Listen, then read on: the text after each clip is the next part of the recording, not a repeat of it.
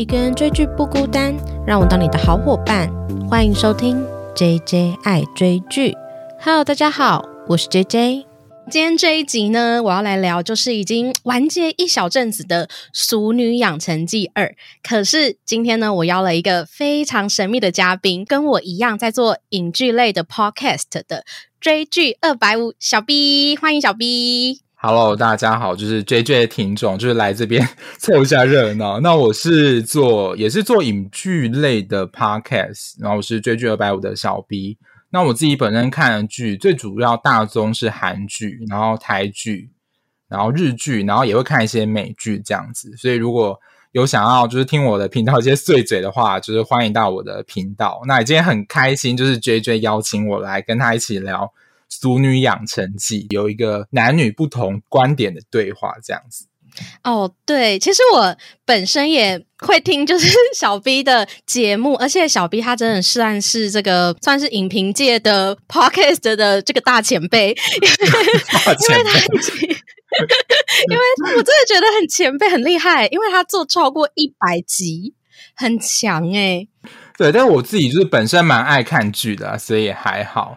嗯嗯，对。那今天要请小 B 来，就是因为其实《俗女养成记》大家都知道是在讲一个女生陈嘉玲的成长过程嘛。但是我每次在看《俗女养成记》的时候，我都会非常好奇说，如果一个男生来看的话，他是什么样的观点呢？因为我觉得女生跟男生的成长历程好像是有一点点不太一样的。那我先小小简介一下《俗女养成记》，就《俗女养成记》它总共有两季嘛。那第一季就是我们的女主角陈嘉玲，她要从台北回到台南过生活，大家去看说陈嘉玲她是如何养成她到四十岁的这一个样子。那第二季开始呢，陈嘉玲她决定要在台南的家乡落地生根之后，她开始面临到很多以前小时候面临到的家庭议题，像是跟妈妈有吵不完的架，或是也会面临中年转职，那要不要踏入婚姻，要不要生小孩这样子的家庭议题。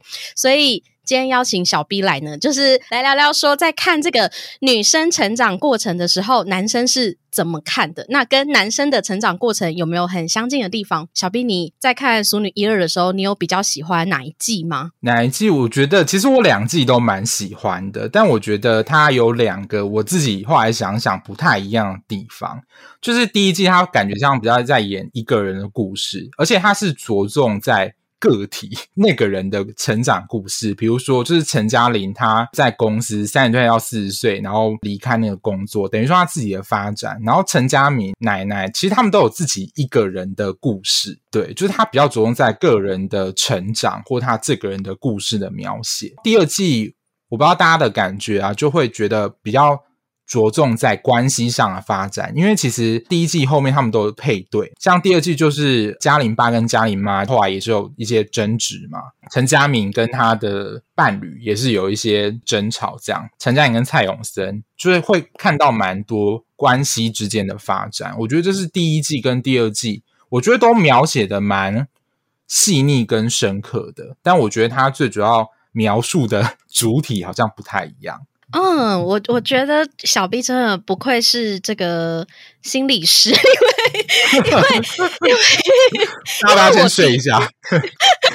我今天找小 B 来就是私心，就是小 B 看到我的访纲的时候，想说我是不是要找他来上什么教养专家来解题的那种节目？因为我真的有很多家庭问题想要问他。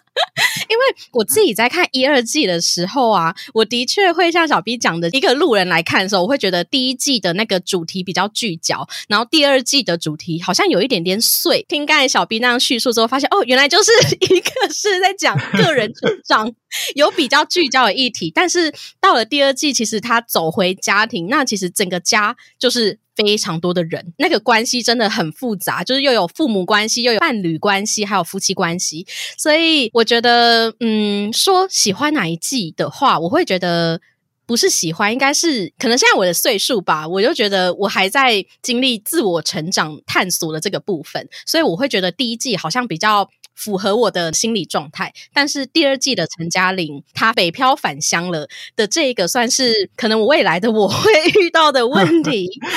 对，那小兵你在看《俗女养成记》的时候，你会觉得跟你的自身成长历程很相近吗？我觉得其实《俗女》第一季啦，它虽然主轴是在描写陈嘉玲这个角色，那她就是一个三十岁到四十岁这个年纪，尤其是女生啦，可能很常被催婚或是会被问婚姻的年纪。可是其实，比如说在事业上，我们期待社会上，你三十岁到四十岁这个年纪，应该是要事业有成啊，婚姻家庭美满啊，一切好像看起来都准备好了。其实我觉得，就是男生在看的时候也会有这样的一个。感受，我觉得他最后提到，好像有没有成为大家心目中或爸妈心目中期待的样子？对我觉得这个是好像不论性别啦，都会有的感受。可是如果女生在看的时候，应该就会有更强烈。我觉得女生跟男生在生理结构上也会有一个很不一样的地方。女生很明显就是会有时间生育的问题，一定会有这样的差异。对我觉得在这部分，男生好像。这方面的压力就没有这么大，可是我觉得是在他的事业发展或你对成功这个定义上，我自己看也是会觉得蛮有心有戚戚焉的。如果四十岁好像一事无成，然后没有什么的话，自己会觉得蛮伤心的。我也有点想问说，那你觉得大概要什么样才叫事业 事业有成？是不是开始认真？其实就是看你要不要跳进他的框架啦。对，就是如果别人觉得，如果你针对比如说呃有车有房有怎么样的话，就是事业有成的话，那我相信就是很多人就是会觉得蛮丧气，或是他会觉得说这是一个成功的标准。可是我们就是不想要跳入这个圈套啊。但我觉得这个《熟女养成记》会给大家一个比较放松的感觉，或松一口气的感觉，就是你发现你三十岁可能四十岁。你真的没有达到，比如说有车有房，其实你也不会怎么样啊，你的人生还是持续在过啊。给我的启发，你不要再跳入这个圈子。对，因为其实阿妈在第一季有一个片段，应该蛮印象深刻。她跟呃陈家人讲说，你要好好保护自己啊，否则你的那个童真就会像这个橘子还是那个水果一样，就是脆狗狗，然后就把那个橘子捏爆那个。对对对。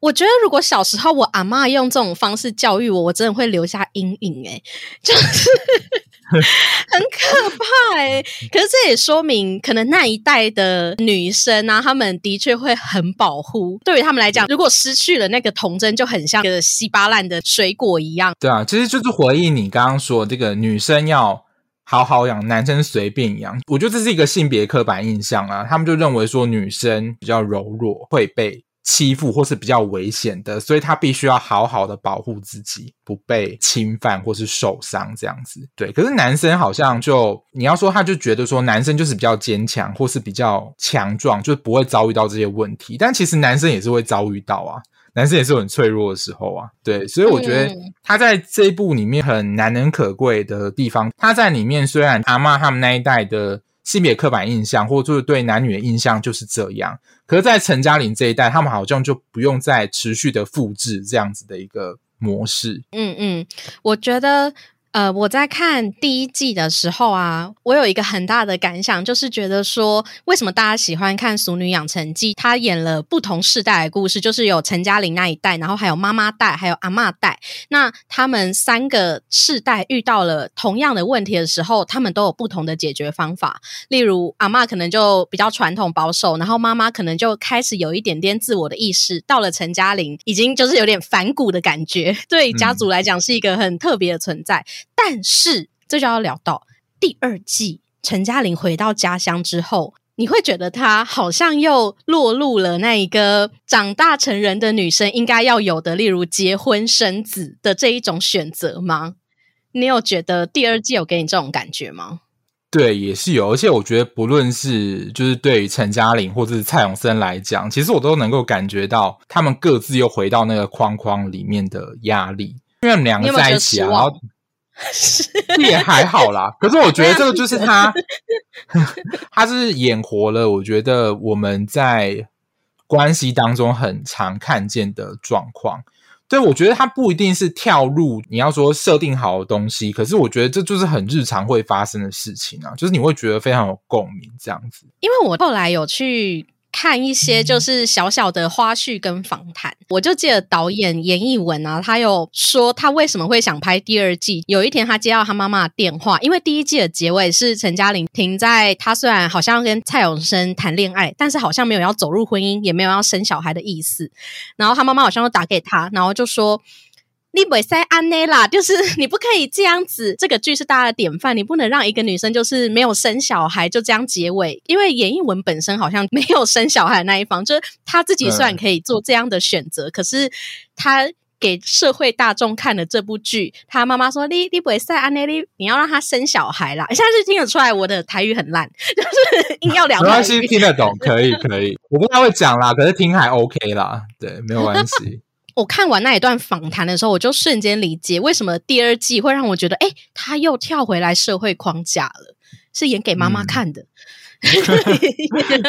对，哎，那刚才小 B 你有提到说，男生的成长跟女生其实也有很多重叠的地方，例如就是对于事业的追求啊，或是也有很脆弱、害怕的地方。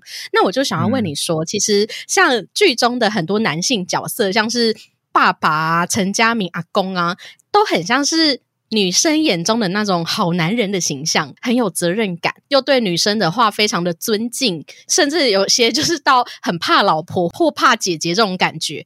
他们都一样的，可能为了家庭牺牲梦想。就是像他的爸爸从小就知道说，他就是要来接他阿公的中药店，就算他有很多兄弟姐妹。陈家明也是，他后来的职业也是继承他爸爸的中药店。那你觉得，你看到剧中这些男生，你有觉得跟你自己相近吗？还是你有觉得其实？男生根本不是这种样子，想要为男生反驳，因为我真心觉得这真的很像女生的女生眼中的好男人。这样，我觉得反而看到是他们，如果是比如说他爸爸跟奶奶互动啊，或是爷爷跟奶奶互动，我倒是觉得那是他们关系相处之道的一个方式，或他们本来的个性就是这样了。可能也会常听到说，哦，有一些男生比较。怕老婆，可是比如说在某一些的形象，就觉得说哦，你这样很窝囊啊，或怎么样？但我个人觉得这是个性上的问题啦。或许他们就是比较呃顺从的这样的一个个性。说实在，我自己本身也是这样嘛，就是我是没有什么主见，人家说什么，这我就是说好，就是我不会太具这样好吗？去说，对啊，这是这是一个，你说这好像不是一个就是男生该有的一个。形象对，但我就觉得个性上的问题。但我不晓得他在角色的塑造上是不是有刻意的想要营造出他们都是顺从老婆这样子的一个先生。可是我觉得是他们之间的相处模式啊，当然可能也跟他们个性有关啊。我倒是觉得还好啦，因为有一些男生在看的时候，不晓得会不会就是说，我觉得这两个怎么会有这么怕老婆人？到底是不是男人啊之类这种疑问。对，但是我就觉得说。干嘛要何必再跳入这个男大女小这种，或是男主外女主内，或是男生讲话就是要比较大声的这种形象呢？我自己在看的时候是这样的，对，但我自己觉得我的个性也应该也是跟剧里面的角色会比较像，对，所以我倒是觉得还好啦，没有什么要替他反驳的。OK。刚才那个问题很像记者，就是 就是挖坑给你跳这样。因为其实我觉得你刚才讲的有让我想到说，这的确，我觉得熟女有一个很大的想要传达的想法，可能是我们一样会活在社会的框架之下，但是我们有个人的选择。就女生也可以像陈嘉玲一样，中年勇敢的转职，一事无成也没关系。然后男生也不一定要像小 B 刚才讲，就是活在那刻板印象下，有大男人主义，必须很凶狠的那个样子。他可以也像男。生的角色一样是一个很温柔的形象，对，这就是他们关系之间的一个嗯碰撞的感觉。因为我觉得男生跟女生或是家庭之间的关系，有时候真的是一个互补的感觉。有些人比较强势，有些人就会比较稍微的言听计从一点点，维持一个和谐这样子。对，维持一个平衡。对，那如果要聊家庭关系的话，我觉得这就是 我想要讲一些。我自己很想要问的点，OK 的，OK 的，因为其实《熟女二》啊有很多家庭议题嘛。那我第一个，第一个我真的最想问，我从《熟女二》第一集看到最后，我都想要问这个问题：为什么一跟妈妈讲话就会想要暴怒？就是我们在。《俗女二》的时候，就会很常看到陈嘉玲跟她妈妈真的是很常一言不合就开始针锋相对，然后开始吵架斗嘴。然后我就回想到，我不知道男生跟妈妈相处会不会有这样子的情况，但是我觉得女儿跟妈妈相处那个心结好像有一点深诶、这个情节有点像是，例如，呃，今天我去买一件衣服，然后我妈可能就说。哦，你这个就是碎花很丑，我就会回她一句说：“你永远都不懂我的想法。”就是别人看会觉得哦，这是一个很小的事，但是妈妈跟女儿的那个相处，就会一个小小的点就可以嘣一个大火花，一个大爆炸。我就很很好奇，想要问小 B 说，男生会不会跟妈妈也是这样的相处，或是你觉得为什么女儿 跟妈妈都会就是一言不合就吵架？我觉得这个问题问起来真的是很专业，嗯，他就真的要，可能大家可以先睡个十分钟，他有个学理在啦。如果你比较古代的，对一个比较古代观点，就是说妈妈跟女儿他们要竞争的对象都是爸爸的爱，对，所以他们母女本身就是一个敌人，对，在比较小的时候，对发展的关系是这样。我觉得刚才小 B 讲的真的很有道理，因为其实我就回想到，可能小时候我们很常会有妈妈说：“哦，她生了一个小三 ”的这一种感觉，所以我就觉得说：“哦，的确，可能从很小的时候，其实妈妈跟女儿就有一点点小小的竞争关系。那儿子对妈妈也会是这样子的感觉吗？儿子就是你们家沟通。”对，就是可能你们家的，哎，我应该先问说，你们家的沟通会像陈嘉玲家一样，常常吵吵闹闹这样子？这还好，但是如果是相对，就是女生跟妈妈，男生就是跟爸爸，因为男生就是会跟爸爸竞争对妈妈的爱。对，所以我跟我爸，当然我爸本身脾气也是比较冲的，一言不合会开骂，但他就是属于比较强势的那一种大男人，因为他以前是军人，对，所以他个性就是蛮硬的。但他你也知道，就是渐渐老了之后，就会稍微的比较软一点，就没有这么硬。对，所以我觉得现在比较能够沟通，但以前呢，就是他说了算。但是我觉得男生跟爸爸沟通好像也是比较强硬的，当然也是看彼此之间互动关系啊，但至少。就是我我家是这样，哎，你刚才讲的那一段，有让我想到剧里有一段让我非常非常触动的。呃，你刚才说爸爸 年纪比较大了之后，他就渐渐没有办法像年轻的时候那样子强硬的感觉。我觉得这很像是呃《熟女二》有一集台风夜啊。前面一段就是在演说妈妈很担心小嘉玲会遭受到性骚扰嘛，所以她就一直站在一个有时候去扮演坏人，或有时候去吓吓她，来告诉她说保护自己身体的重要性。结果那一段其实也有穿插大嘉玲跟妈妈还有陈嘉明他们在那一天都遇到了一件就是让自己很心碎的事情。陈嘉玲跟蔡永生要闹分手，然后妈妈看到了陈爸爸就跟别的女生抱在一起。到了最后结尾的时候。老年的那一个妈妈就非常难过，跑去找陈嘉玲，然后陈嘉玲给她一个很大的拥抱。但是也同样回小嘉玲时期的时候，小嘉玲遇到了性骚扰，然后回去妈妈给她一个很大的拥抱。我觉得这就很像我现在其实在我这个成长阶段有很大很大的感触，就是家庭关系的对调。我觉得家人之间相处其实有一个很隐形的那个权力位阶的那一种感觉。小时候我会觉得爸妈是很。在我很上面的人，可是当我渐渐成长的时候，他们年纪也变大，然后体力也变差的时候，渐渐你会发现自己是会成为一个可能要保护他的角色。嗯，对对，所以就是他们相对的也老去了。对对对，所以你刚才讲那一段，就是有让我想到，其实台风夜那一集的状况，也是我现在也蛮有共鸣的，就很感动的那一。其实那那那个我真的哭，我结尾我真的哭到不行。对对对对对，那我也想要问小 B，你在《俗女二》里面呢，你有没有像我对这种家庭关系有很大的感想？那你有没有看到哪一段是你觉得，例如像陈嘉玲中年转职，或是她跟妈妈的相处，或是她要不要走入婚姻？你有哪一段觉得最有感触的吗？嗯，我觉得反而陈嘉玲跟蔡永生之间的关系，蔡永生他自己原本的梦想不就是想要去当一个棒球队的教练吗？对，可是好像棒球队教练这个工作，他就是没有办法，你要说撑起这个家。其实我觉得这是在关系当中男女都会碰到的一个难题啦。但这个难题其实同时也是。我觉得社会价值赋予的一个压力在。现在还是会有蛮多的人会说，就是如果你男生要结婚的话，你可能要存款要一百万啊，月薪可能要十几万，才有办法结婚生小孩，你才能做这些事情。否则，你可能都会被冠上说，呃，你不够资格啊，或是你。不要苦读自己之类的，就是形成一个很大的压力，所以好像迫使就是蔡永生要去做，他可能没有很讨厌啦，可是不是他真心想要做的事情。对我看到那一段是觉得他好像还是很无奈的。如果他真的要跟陈嘉颖在一起，然后生小孩的话，好像还是必须回到他没有那么舒适或自在的工作里，不是他真正第一想要的。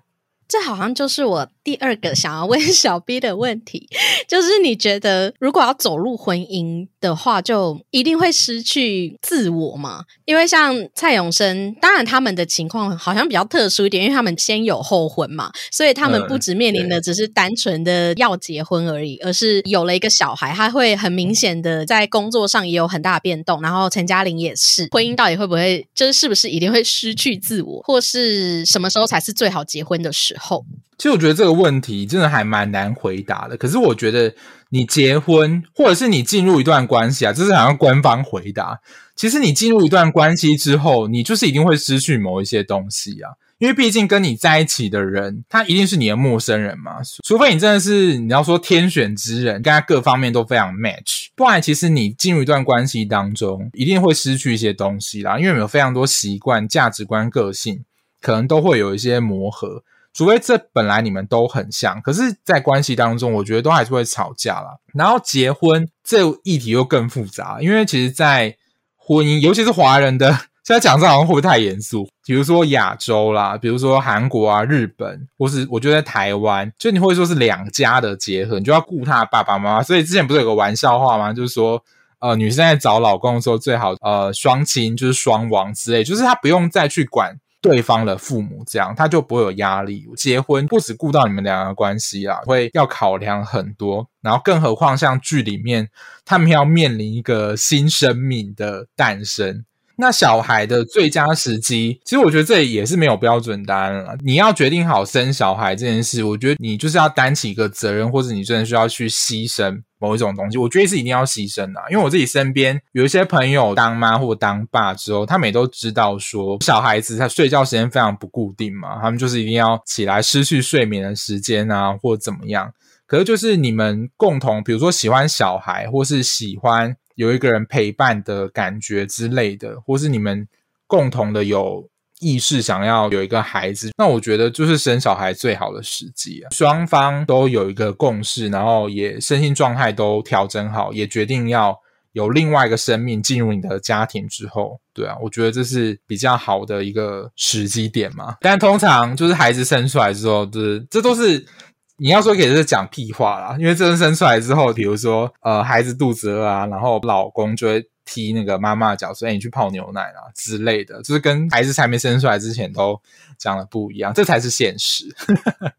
嗯，身边很多朋友都是这样。嗯，其实我现在现在我这个年纪，哎，我现在在爆朋友的料。就现在我这个 年纪会结婚的朋友，通常呢都真的很像《俗女养成记》演的，就是先有后婚，一个瞬间他就从就新手女变成了妈妈，然后生活就会有很大的转变。可是我觉得这可能就是大家对熟女这么有感的原因，因为通常就像我来讲，就我在看的时候，我在想说。到底要什么点会让我觉得我想结婚或是有小孩？我真心觉得，真的就是要 像这样子突如其来的时刻才有机会，因为他就需要一个冲动吧。对，就跟结婚一样了。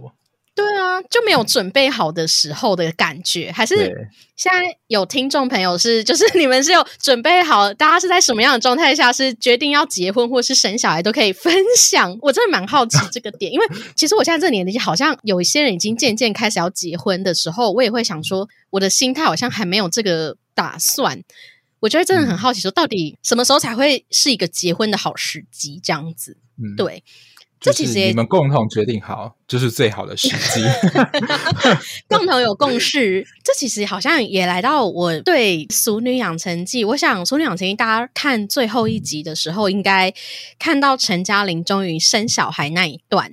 应该是非常非常爆泪的那个哭点了吧？觉得我最大的哭点是看到妈妈牵着正在生产中的陈嘉玲，然后跟她说：“你是妈妈的榜样，一直都比我坚强，所以你要勇敢，你是一个大人了。”这样子的情景的时候，我那时候真的哭惨哎。可是同时，我也有一个点想要问，就是为什么妈妈要到她生子的那一刻才愿意给她一个？像是好宝宝印章的东西，就是 就是他会觉得我我思想扭曲。因为因为一直以来，我们从第一季到第二季，我们都看到陈嘉颖做什么事，妈妈都不顺眼这样子，然后都会想要碎念她几句。但是直到她要成为妈妈那一刻的时候，她妈妈才终于说出，其实她最心底的感想是，她一直都很羡慕陈嘉玲。对，那小 B，你有看到这一段的时候，你有觉得有像我思想这么扭曲吗？我觉得这也还好啊，可是我觉得看到那一段也是蛮感动的啊。可是我想到是说，就是陈嘉玲在那个时候，她面临了一种我觉得很微妙的双重身份。她自己在成为别人的妈妈，可是在这个时候，她其实比如身心状态，她是非常脆弱的。那在身心非常脆弱的时候，其实我们身心的状态会想要退化成小孩一样。就会有点像是需要妈妈或是爸爸的守护，其实他在那个时候非常需要别人的安慰，对，所以他那个时候妈妈安慰了他正在很慌乱的状态，因为他在那个时候其实也是他妈妈的小孩，虽然他正在成为别人的妈妈，可是别忘了他也还是妈妈的小孩，这样，对，所以我觉得他在那个时候是同时有被抚育安慰到的。对，所以我看到那那一段的时候，我是觉得哇，真的是很勇敢的撑下去。然后妈妈那一席话。也是一个很大的一个强心针啦，让他能够心理素质整个爆棚，能够很顺利的生下。哦，你刚才讲的这一段有回答了我有两个疑惑，就第一个是他为什么在阵痛期的时候，他第一个就一直疯狂的跟蔡永生啊或他爸爸说叫我妈来，叫我妈来，叫我妈来。他第一个瞬间想到就是他妈妈，然后第二个是你刚才讲到他在那一段突然变成小孩，然后妈妈给他一个大人的认可，就让我想。讲到他第一集啊，《淑女二》第一集，他。跟妈妈的那个买沙发的意见相左，为了那个沙发大吵一架的时候，他转身离开。然后妈妈的眼中的陈嘉玲就穿着一个国中制服的样子，就她还是一个小孩。你刚才讲那，就让我想到，他其实第十集就是在呼应第一集，说其实，在妈妈的眼中，你已经成为了一个大人了。对，所以我觉得这可能也是我觉得也蛮感动的原因。嗯，那小兵，你觉得什么才 叫做？因为他第十集的题目叫“闪闪发亮的大人”，那你觉得什么？才叫做闪闪发亮的大人呢？可是我觉得闪闪发亮的大人比较会像是第一季那样的感觉，你可以成为所谓的你自己，或是你不用受到任何的拘束，或是你想要做什么就做什么，知道你是谁，然后你可以成为。你自己喜欢的样子，所谓的闪闪发亮的大人，因为其实当你成为大人之后，你就有非常多的限制嘛，甚至你刚刚说结婚之后，可能很多的牺牲，那这些牺牲可能都会让你可能原本喜欢的东西受到一些限缩，好像就不能够成为一个就你真心喜欢的自己这样子。有一个我觉得可以举例啦，现在可能很多这样，就很多呃科技业的人，他们可能二三十岁，在一个薪资很高的。比如说科技公司工作，可是他们通常都做到大概三十几岁，可能四十岁前就会离职，然后他就去，比如说开了一家咖啡店或者怎么样之类的工作，就是完全离开他原本科技的领域。对，因为他可能就在现实的条件当中，或是现实的这些框架之下，他必须要满足谁的理想等等，所以他去做一个他不喜欢的工作，就为了谋生。可是，当他觉得他想要脱离这个环境之后，去做他自己喜欢的事情，因为很多人可能会觉得说，啊，你原本可能做好好的，为什么要离开一个这么安稳或怎么样的工作？可是，我觉得这个就是你自己被很多的状态限制，他就不能做他自己喜欢的事啊。所以，我就觉得就是一个很无趣的大人，做你自己喜欢的事情，然后成为你自己喜欢的样子，或者是接受你自己的。样子，我觉得像他第一季最后讲的，他一事无成，或是他也没有怎么样，或者是陈家明他可以很勇于的说出哦，他喜欢男生这件事情，因为就是同志在特别讲他们那个时代，一定是不像现在这么开明。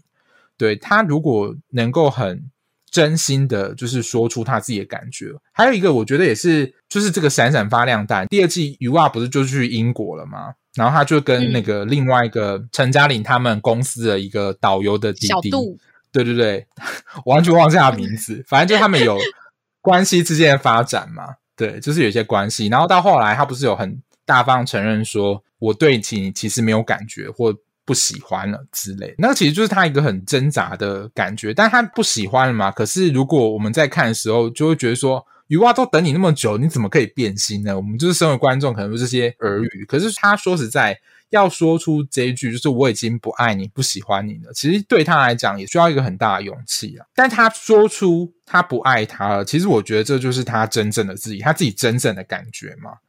对啊，所以对我来说，就是成为一个 闪闪发亮大人，就是能够成为你自己喜欢的样子，然后做你自己喜欢的事情。对我对于变成或是什么是闪闪发亮的大人这件事情，我的 我自己的看法是这样。怎么会聊的有点像，就是心灵鸡汤。我们我们今天这集就是，我觉得熟女就是一个你在看的时候跟自己很有共鸣，然后你又不断的在反省自己，反省自己跟家人的关系、跟朋友的关系、跟工作关系的一个剧。所以它其实是就真的是很多自我的部分，对。可是我觉得这也是这种剧好看的地方啦，像有一些什么科幻剧啊，或者什么的，我觉得这就离我们自己的经验太远。我觉得这也是熟女，或是之前你有介绍过那个《请回答一九八八》，都是这样类型的剧嘛，就是会思考我们自己的关系，甚至是思考我们自己的人生的一些剧。哎，你提到《请回答一九八八》是对，因为我那时候。先看《熟女一》，再看《请回答一九八八》，然后再来接到《熟女二》开始演，我就发现其实《熟女二》就是《请回答一九八八》的台湾版诶。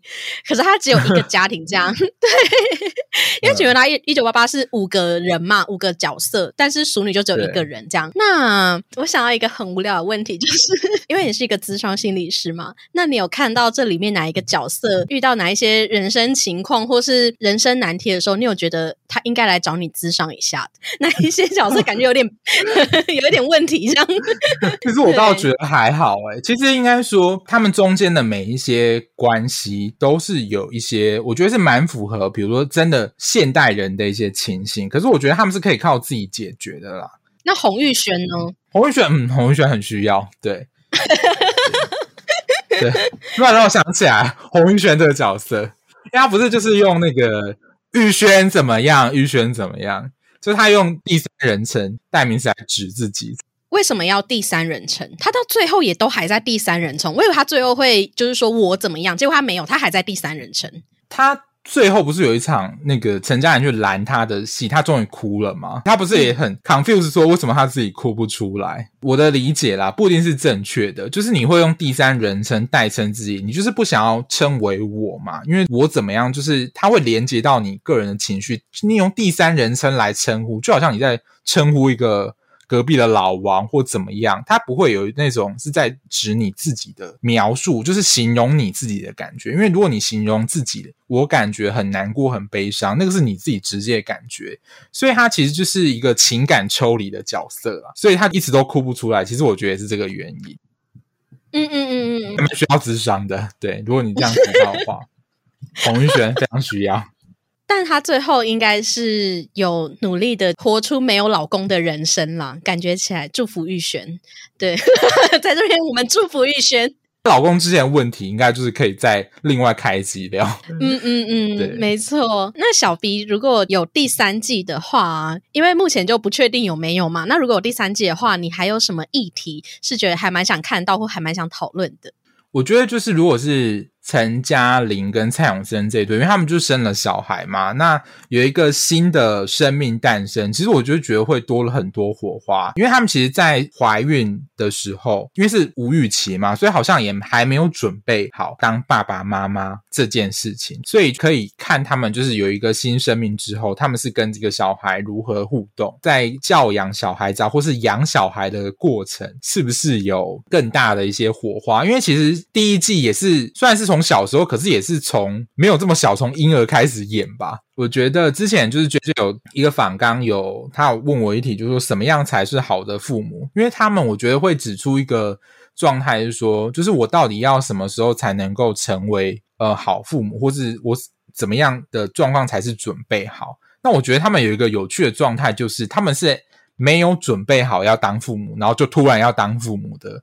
这样子的一个状态，我觉得也是蛮有趣的啦。就是成为妈妈的过程啊。如果对陈嘉玲就是成为妈妈，然后蔡永生就是成为爸爸，我觉得他陈嘉明那边算切的蛮，也不能说干净，但他就算表达出他自己对于 U R 的说他不喜欢之后，可是说实在，他说不喜欢里面到底有什么，他他真正的想法是什么，其实没有太多的交代啦。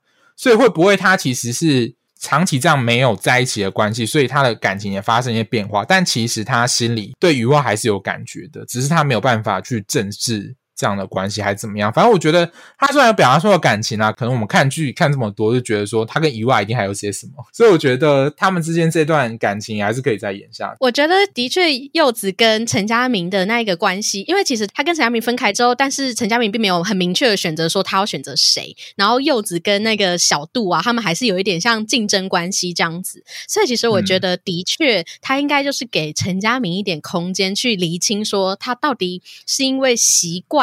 柚子，然后觉得说哦，这段感情淡了，还是其实他真的爱上小杜，就是他还没有给一个明确的答案。所以其实这部分我也是蛮对蛮好奇，说例如他背包客回来之后，会不会其实发现哇，最爱还是柚子之类的？对对对对对，剧场都是这样演。对啊，嗯，我觉得如果要演第三季的话，我应该。也蛮想要看他们育儿的话题吧，因为感觉育儿也是很多妈妈跟 爸爸们非常有共鸣的地方。对，应该还有蛮多点是可以演的。对，那今天就非常感谢小 B 来我的节目。那希望还有机会可以跟小 B 继续聊别的剧，因为我觉得我我这一集算是我真的很私心，就聊了很多 我自己对于家庭难解的议题。然后有小 B 这么专业的人，对，真的很感谢。那小 B，你最后还有什么话想要对听众说吗？希望不要就是来聊之后就留下一星评分，这是我比较担心的事情。首次可以跟就是其他的 podcaster 一起录音，这样子就是还蛮开心的啊。因为平常一个人追剧就是有一个乐趣在，但我觉得就是能跟人家讨论剧情或是分享里面，的确还是蛮开心的。对，感谢 J J 的算邀请吗？就是我到底是我们就是一个共同的一个默契啦，就是都喜欢聊看剧，而且看的剧也还蛮相似的。对，就非常感谢 J J。我真的是锁定小 B 很久，就是为什么？为什么这么说？因为因为其实追剧真的，我觉得要那个频率要相同很不容易。因为我喜欢剧，你不喜欢，这也很尴尬。